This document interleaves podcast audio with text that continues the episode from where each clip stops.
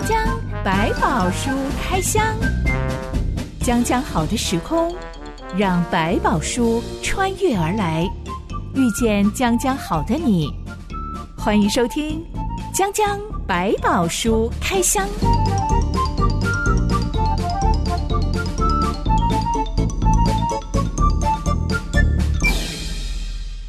书里有百宝，让知心和下半哥为你开箱来挖宝。Hello，我是知心。Hello，我是下凡哥。先来聊聊你去过最雷的旅游景点。嗯、最雷的旅游景点啊，去了大失所望的旅游景点。哎，这个，诶，有一个地方标榜他们是个复古的设计呀、啊，就是回到旧时代去参观，模拟怀旧老街。哎，对对对对，他就告诉你我们要回到千年之前的某一个时代的。古代的都城的样貌，然后我就去了。他把整个城市变成那个模式啊！我想说，哇，那真的不容易。当我真的踏进去了，啊，感觉怪怪的。它确实好像是那个时代的服装建筑，可是油漆粉刷的感觉，还有歪歪倒倒的样貌，你会觉得，嗯，假假的吗？哎，又有点假，然后又觉得做的，嗯，不是那么哎破破的。对，就是让人觉得啊，稍微让我觉得有一点失望的，是我大概最痛苦的地方。还有一些就是照片了，照片拍的真的很美，然后去你就看哦，我知道只有一个角度，如果不是那角，怎么样都看不出来。低到某个程度，或者你要高到某个程度，你才看得见的时候，你就觉得，哎，这个还是看照片就好了，因为你真的现场你看不出来，因为你就是一个渺小的人，你不可能在那边用空拍机飞上去吧，不可能把头低在地上走路吧。也就是去过一次之后，再也不会去。对，我够了，我已经到过。然后你取了景，拍了类似的照片，好了，我到过了，打卡。有别人说想去的时候，要劝诫他一下，嗯、告诉他真相，没有你想的这么好玩哦。你要不要三思呢？对，我那天听到一个有介绍基隆很古老小吃，专门撰写的人，然后就有一天就有一个人跟他问说：“哦，我要去哪一家吃？”他就问完说：“哦，我知道，你就往前走，然后怎么样就到了。”但他最后真的转个头就忍不住说：“可是我觉得那不是最好吃的一家。”然后他就走人，他也不敢多说，因为可能真的自己吃的感觉跟外面记录的游记啊所介绍的，其实每一个人的观感可能不一样。那现在业配又太多，很多店是不是真的那么好，我们也不太清楚了。好玩好吃，真的常常是要问当地人比较准确。对，因为他没有那个呃业务的负担。我去过最无聊的景点，嗯，就是你刚刚说的，在网络上看到摄影师拍照拍的，嗯、哇，好美哦，是是是，怎么拍都美。等我到了当地之后，两个位于沿海地区的嗯教堂，嗯、是一个叫做高跟鞋教堂啊啊，是一个叫做水晶教堂。哇，这个情况很明显了，你应该有去过哈？看过的，我连去都没去，对不起，远远的。看过去是挺漂亮的，但是必须要顺着一个合适的光线，真的走进去。去参观，原来里面就只是一个装置艺术嘛，跟基督徒印象当中的教堂天差地别。嗯嗯嗯、而且呢，因为没有冷气，嗯、在玻璃的装置艺术里面有够热，是太阳从四面八方都会照进来，里面就是很像那个放大镜底下的蚂蚁。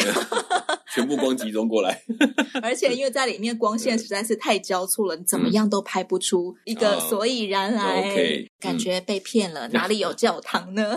也没有完美照，所以基本上看到都是从外面拍的外观。我听到有人去欧洲参观大教堂，也会有一种大失所望的另外一种心声，嗯哼，在于。这些大教堂原来只是纯粹的景点，而且收门票哦。嗯、是对，有人已经卖出去给人家用了。不会有任何人在这种美轮美奂的教堂里面向上帝祷告、嗯、唱诗赞美上帝。对基督徒来说，好可惜哦，尤其是听到导游介绍说哦。还有好些教堂现在已经变成了表演厅啊，嗯、变成餐厅啊、酒吧呀、啊、图书馆啊，都有饭店啊，是对对对，这些对基督徒来说就是下巴要掉下来了，嗯、好可惜啊！是是是是，呃，我觉得建筑在过去那个时代某一个阶段的里面，它具有非常多的教育的意义，就是说这个教堂怎么设计，它为什么要这样摆设，而为什么要放这个东西，放那些东西，都是为了当时在阅读上比较困难的信徒们做的一些表征。让他一进到这个场域，他就可以感受到上帝的圣洁啊，庄严、神圣。从他教堂设计的样貌，抬头看那个顶上的样貌，都可以帮助他增加那个崇敬的心。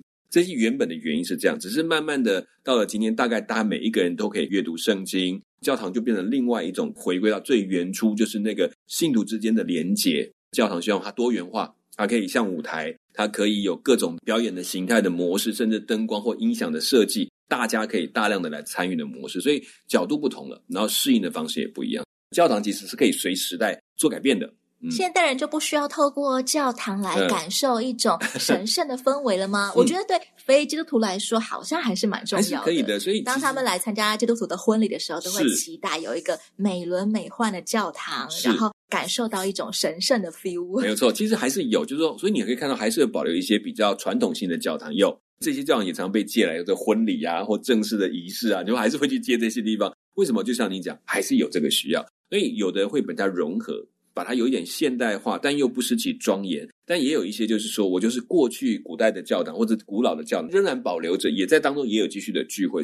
教堂的多元化的样貌，也是为了人的需要、人的感受。所以有像夜店的啊，有的像咖啡厅的，也有这个像剧院的，然后也有传统的高派教会的，一进去彩色玻璃呀、啊，各种圣坛这样，还是有哦，还是有。觉得还做的不错，没有哪一个最好，但是这些都呈现了上帝的丰富性。我曾经去过一间乡下的小教会，为了要服务小朋友，嗯，那因为他们是个小教会，没有人会私琴，没有人会弹奏乐器，嗯，所以到了星期天主日聚会的时候。他们是播 YouTube，嗯、大家来唱诗歌的。那是我第一次遇到，嗯、哇哦！星期天早上我在看 YouTube 影片唱诗歌，是是是，但是当大家真的都是同心合意的，发自内心来敬拜上帝的时候，我在那个当中，我感受到一种上帝就在这里的神圣感。虽然四周真的是很普通的一个平房、嗯、小房间而已。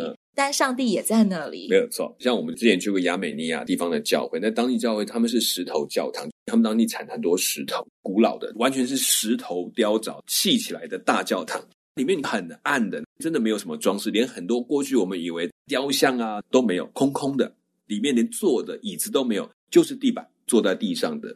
坐在里面会有一种什么样子的 feel？我、嗯、会突然觉得自己被压缩的很小，因为你看厚重的建筑在你的身边。微微的光透下，你看到只有前面圣坛的一些圣画，或者是几个蜡烛，然后十字架，然后圣经就摆在那个地方，你就突然觉得所有的光都集中在那本圣经上，很难描述。可是你就突然说，我算什么东西呢？我就变得很小，连祷告你都不敢太大声，怕吵到人家，回音会一直有吗？我觉得那会带来很多沉思的机会。其实都在于人怎么样子的定睛在上帝身上，嗯、是立刻就能够超越了建筑上面的限制。是你刚刚这样形容，嗯、我不是身临其境，我听你这样讲，嗯、我会立刻觉得哇，好像进去就有幽闭恐惧症，好有压迫感，感觉不到上帝了，救命啊！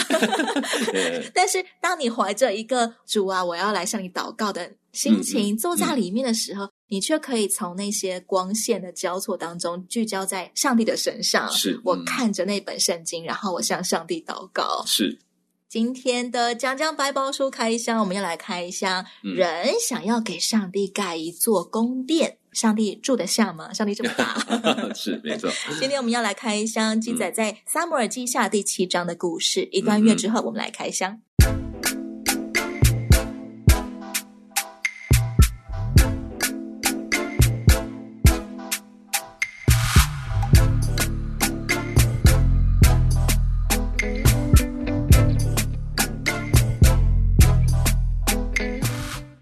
列第二任国王大卫执政以来，四境太平，国泰民安，没有任何敌人来进犯。大卫也住在用香柏木打造的漂亮王宫，这些香柏木都是我们之前说从推罗进口来的。嗯哼，大卫享受这一切，非常的舒适惬意。嗯，但有一天，他却有感而发的对先知拿单说：“你看，我住在香柏木建造的宫殿里，上帝的约柜却还在帐篷里。”那个帐篷就是很久很久以前摩西所建造的圣所，嗯哼，最外面有外院，圣所最里面是至圣所，嗯、整个帐篷建筑，嗯哼。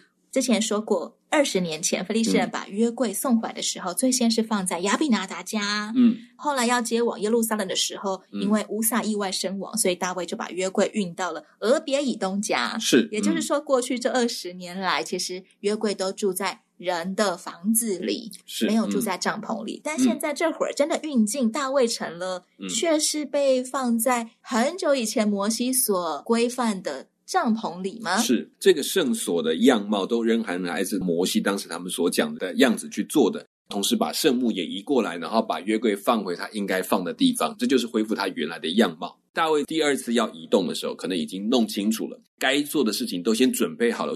对于上来，为什么能够接受他继续在做这件事情？很重要是他先去学习了，搞清楚了，不用他的意思，他的方法，决定仍然继续按照原来的方法把他送回去，这件事情就成就了。至于材料啊，是不是有做换新替换，那就是利未人他们本来的工作。这就是为什么大卫没有把约柜运进他用香柏木打造的漂亮王宫里。是。不过帐篷就是上帝当初指示摩西建造的规格啊、嗯、样式啊，那个会幕的样子。大卫有什么好可惜的呢？从人的角度来看，就像我对一个人好，你在我家旁边，你天天搭个帐篷，我住的是有墙有屋顶的房子，有水电瓦斯网。对我，我会觉得说，哎，这样子好吗？我怎么可以这样亏待？如果你又是我的恩人，那更不可以这样子了。我怎么样也要邀请你进来，可是我又知道我不能这样邀请你进来，所以我只好想想，我可不可以帮你的房子做一点改变？这可能就是我能够表达我的心意了。大卫把这番感叹的心情跟先知拿丹分享，嗯，他们两个好像交情蛮好的。是，嗯，这位先知拿丹可以算是国师的角色吗？他可能就是一个先知，只是呢，跟大卫的交情真的是不错。很多事情，大卫会去跟拿单请教，说：“你觉得我这样想合不合适？”这个拿单可能代表了他跟上帝祷告的关系，或者是他认为这是我一个属灵的好伙伴，他很容易帮我有属灵的敏感，可以知道我现在做的事有没有合上帝的心意。你可以说像国师，但是也就是一个身边的好朋友，一个好伙伴。嗯，属灵好友是没错。先知拿丹听了这番感叹，就说：“你可以完全照你的心意去做，因为耶和华与你同在。”是，嗯、这是因为大卫想要为上帝建造宫殿的动机，嗯，讨上帝喜欢，所以可以去执行。拿丹在这里面回应的很快，我想他是觉得这个想法真的很棒。你想要送给上帝，应该是没有问题的，并没有大卫的私心。你要帮上帝建一个殿，那当然是好事啊。讲到动机纯不纯粹，嗯、大卫第一次想要把约柜迎进大卫城的时候，他的动机也可以说是非常的纯粹，只是他没有搞清楚正确的伺候约柜的办法，嗯、结果招来了乌撒的惨案。啊，没有思考到说，我觉得这很好，那上帝你觉得好不好？差了这一小块。所以现在大卫王、嗯、他对先知拿单表达这一番感叹，哎、嗯，我上帝的约柜还在帐篷里耶。其实也是询问看看专家的意见，是可以这样讲。就像之前他应该也询问了好些立位人，到底约柜该怎么样运送一样。嗯、当天晚上，拿单就梦到了上帝要他去转告大卫说：“你要建造殿宇给我居住吗？自从我救以色列人民脱离埃及直到现在，我没有住过殿宇。”我一直住在帐篷里，到处移动。在我与以色列人一起漂泊的年日里，我从来没有问我所招来牧养我子民的领袖们，为什么不替我造一座香柏木的殿宇呢？的确，我们都知道，嗯、天地都属上帝，上帝就是创造全宇宙万物的那位主。嗯，他主宰了时间、空间。照理来说，他是不需要住在任何地方的，是也没有任何的地方足够给他住。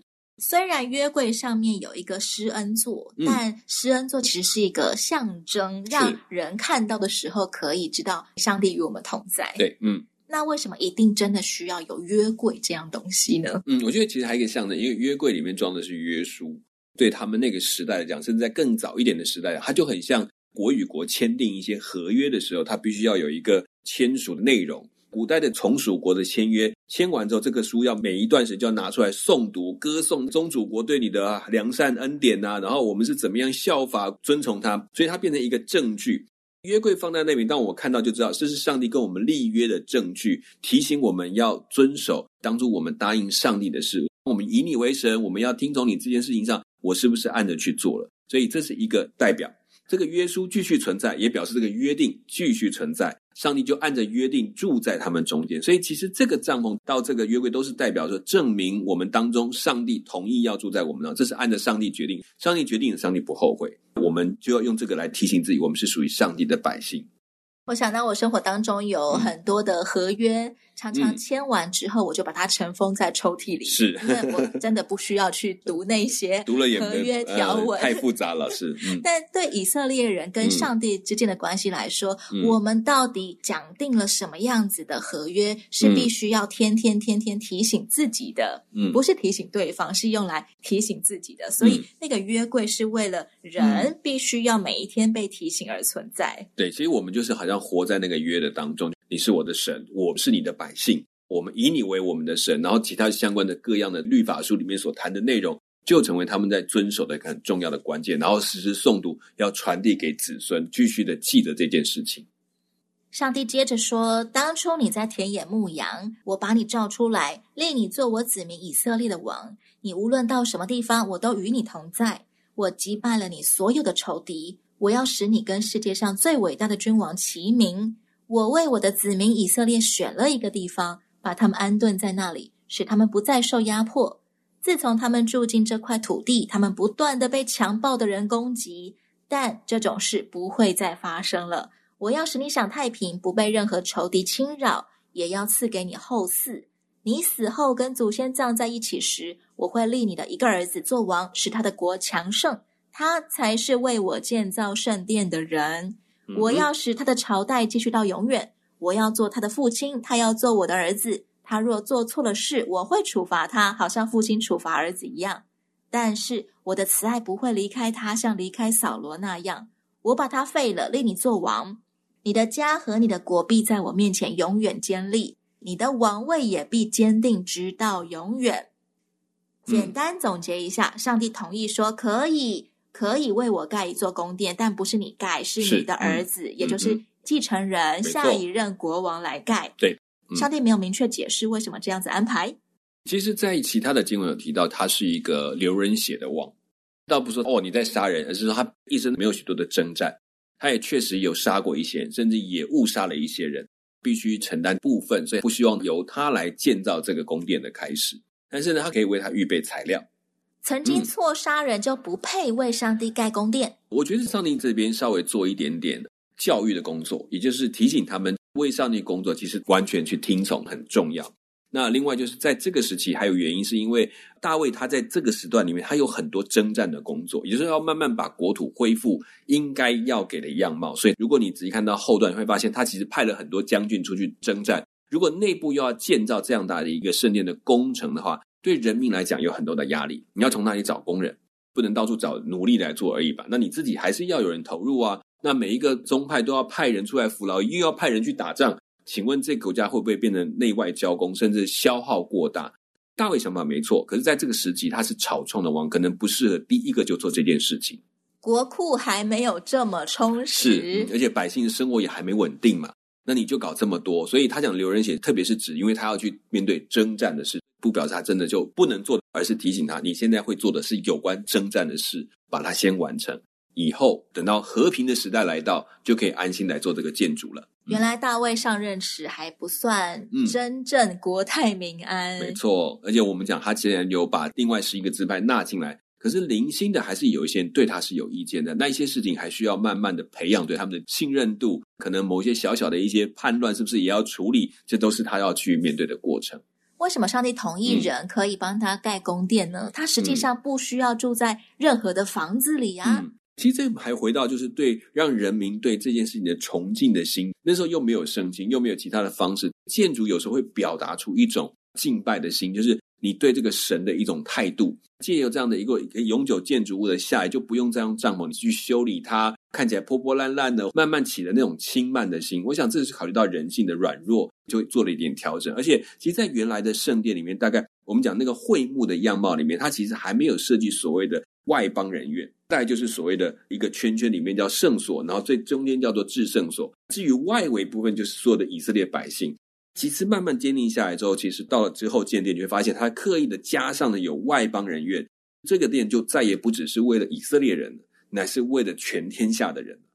帐篷式建筑是不是也是为了适应他们在旷野流浪那段游牧民族的生活？游牧民族本来就是家家户户都住在帐篷里，所以上帝的约柜也放在帐篷里。嗯，现在他们已经建国了，是已经有一个好王和上帝心意的王来带领他们，嗯，家家户户都住在坚固打造的房子里。嗯，所以上帝也同意啊，摆放约柜的地方可以就像是一般。老百姓住的房子那样，对，所以就把这个固定下。因为其实过去在流浪的过程，所谓的这种移动的约柜，在他们也不是陌生。因为有一些其他的游牧民族，他们也有这种移动的神龛。等到生活到了另外一个阶段，当大卫想到上帝也同意，好，我们有一个阶段可以来做这件事情，但不是现在，再等一下。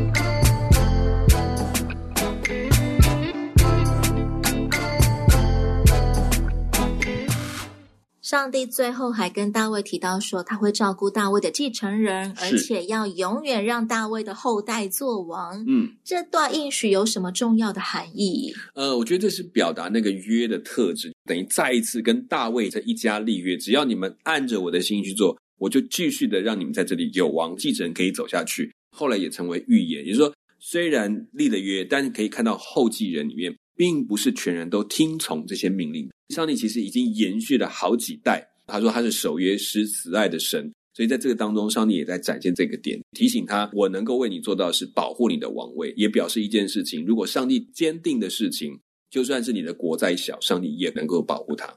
上帝不让人的王国制度选贤与能吗？嗯、呃，先前士师记的时候，每一位士师都是上帝挑出来的，不见得都是他们的儿子、孙子。而从扫罗政权交给大卫之后，也是这样子的概念。嗯、但是接下来，上帝却拣选大卫的血脉家人，世世代代做王。嗯、上帝拣选世世代代做王这件事情，我们可能会只停在人的王位上。事实上，这个东西它既是一个约定，但又是一个预言，也就是表达说，将来一个永远不会改变的王在哪里？从人的血脉去继承的王，终究是会败坏。现在好，下一个可能坏，但是从信心继承下的这一群人，才是真正走在上帝手中的人。大卫的血脉里面要出现一个信心的代表，关于耶稣的出现，他也是大卫的后裔，他才是真正那个会做到永永远远的王，因为他的生命乃是永恒的。我们在这一大段上帝的话当中也发现，嗯、其实上帝对以色列人的心意一直都是希望他们能够安居乐业。是，所以上帝刚刚还对大卫数算了说，说自从他们进迦南以来，一直被强暴的人欺负。嗯。但从以色列人进迦南地到现在，已经过了三百多年嘞。嗯，上帝的心意才终于，呃，好像实际的实现了，人民终于可以在大卫的统治下安居乐业了。为什么要过这么久的时间，上帝的心意才能成就呢？我觉得在过程中你会发现，这跟神跟人之间的互动有关系。这个计划是在这里已经完成，可是它的过程的里面，随着这些百姓跟上帝的关系，就会把这个计划做调整。当他们要背离原来那个顺畅的计划，要走到另外一条路的时候，好啊，那你就要去走。一方面走到败坏，然后拯救，再拉回来，又败坏，又走下去。这一段一段的过程里面，上帝方向没有改变，可是也需要靠这一段一段的过程，因为人的选择走了另外一条路。好，那你就去面对这一条路要去面对的事情。但也经过这样，也淬炼出一批在信心上更纯正、更坚定的一些人。继续的来代理，所以他请了到后面到大卫这个时期，算是成熟了，这个也比较完整的一个阶段。那大卫也等候了这个足够的时间，可能也按着这个时候在发展。所以你会发现，上帝不是哦，好，明天把大家所有脑袋里面调一个按钮，调完，好，大家就全部都信心满满的来走。上帝是宁可每个人做自己去选择走向这条路。这么一说，也很有可能上帝对我个人的心意好了。嗯、原本假设上帝的心意是希望知心可以成为一个这样这样那样那样的人，嗯、是，但是我可能会花了我的人生五十年 都在某种旷野流浪，嗯、我总是没有办法 meet 上帝的心意。像以色列人花了三百多年，现在终于安居乐业了。是我们人生是不是也会白花很多？力气白花很多岁月，嗯、最后才能够比较贴近上帝对我们个人原本的心意。倒也不是说啊、呃，绕了很大一圈。我觉得每一个人因为他的个性，他的生长的过程，上帝容许我们有这个机会去走那一招。绕的这一招里面，其实这里面的转弯跟经历，我相信上帝的慈爱还是跟着，所以你会在当中再去被上帝调整。领会，开始认识上帝更深。我想没有这个过程，你可能很难认识这么深的上帝。所以一定要说他绕路嘛？对，有时候哎，希望我早一点听话不就好？可是那个早一点听话的时候，你可能没有办法认识上帝这么多。就是哦，乖乖的拿到了，我就拿到。哎，可是接下来对上帝在下一步，你还是要面对另外一个考验。上帝是这样的吗？你会可能开始怀疑。我过去都是顺顺的啊，为什么会有变得有困难？在困难当中，我的放弃、疑惑。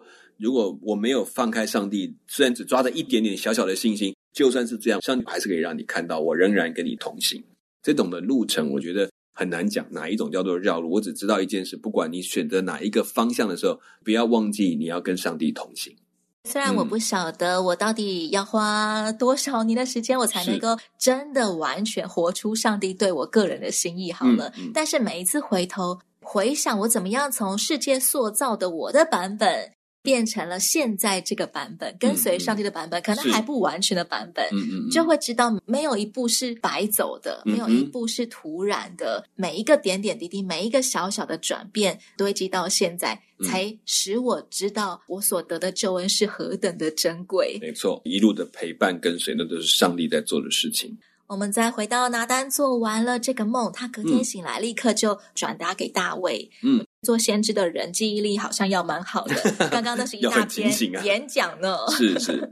大卫听了之后就非常感动，他走进约柜所在的帐幕里面，说：“主耶和华，我是谁？我的家算什么？你竟带领我到这地步呢？”你赐给我还更多，甚至应许在未来的岁月要恩待我的子孙。嗯，主耶和华，这岂是人的常理吗？我们知道上帝过去只应许大卫要做王，现在大卫真的做王了，应许成就了。嗯，而上帝要加码应许他子子孙孙都做王，他的家、嗯、他的国永远都会建立。嗯，上帝的加码是。出于对大卫的喜爱，对大卫这一路以来辛苦的嘉许吗？也可以这样讲，也是鼓励他，你继续的坚持，只要记得把这些都交给你的孩子，他们效法你的作为，那我就会继续的赐福。我想这就是一个上帝的应许。你说加码，可以说是加码，或者他本来的心意也可以，因为当大卫能够过去，因为相信上帝的应许，就走到了这一步，因为他的信心而继续给予他更多的。奖励吧，或者是一个鼓励，当然也是会变成一个责任，就是说，那你不要忘记你这个国是谁为你建立的，永远要记得这件事情，然后去带领你的子孙继续效法你做这样的事情。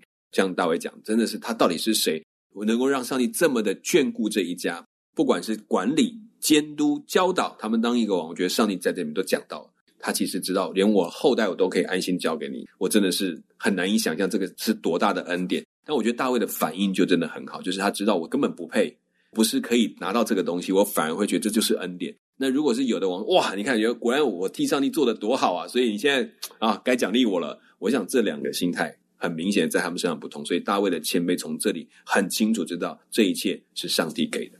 我相信很多基督徒，就算并没有成就了某种 somebody，嗯，但每当想到上帝对我们的带领、对我们的救恩，是都会像大卫这样子的感动。我到底算什么呢？嗯、我的家算什么呢？你竟恩待我们到这地步呢？嗯、好像新约圣经里面保罗也有。这样子的感叹说，我今日成了何等人，是蒙神的恩才成的。对，我们人生当中不太可能靠着顺风顺水的时事就能够把我们造就成 somebody。是，我们也不可能靠着我努力的读书啊，努力的奋斗啊，我就成了 somebody。其实大多数时候都是上帝的爱，上帝赐给我们恩典，嗯，我们才能够。从乞丐变王子，嗯、特别是打从心里面真知道自己是宝贵的的那个意识。没错，经过那个操练的过程，谦卑也会跟着出生，因为你知道，真的这一切很多都是恩典而来。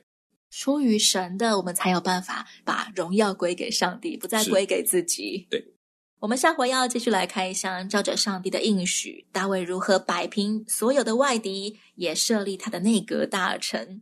讲讲百宝书开箱，我是知心，我是夏凡哥，我们下回再会喽，给，拜拜。拜拜。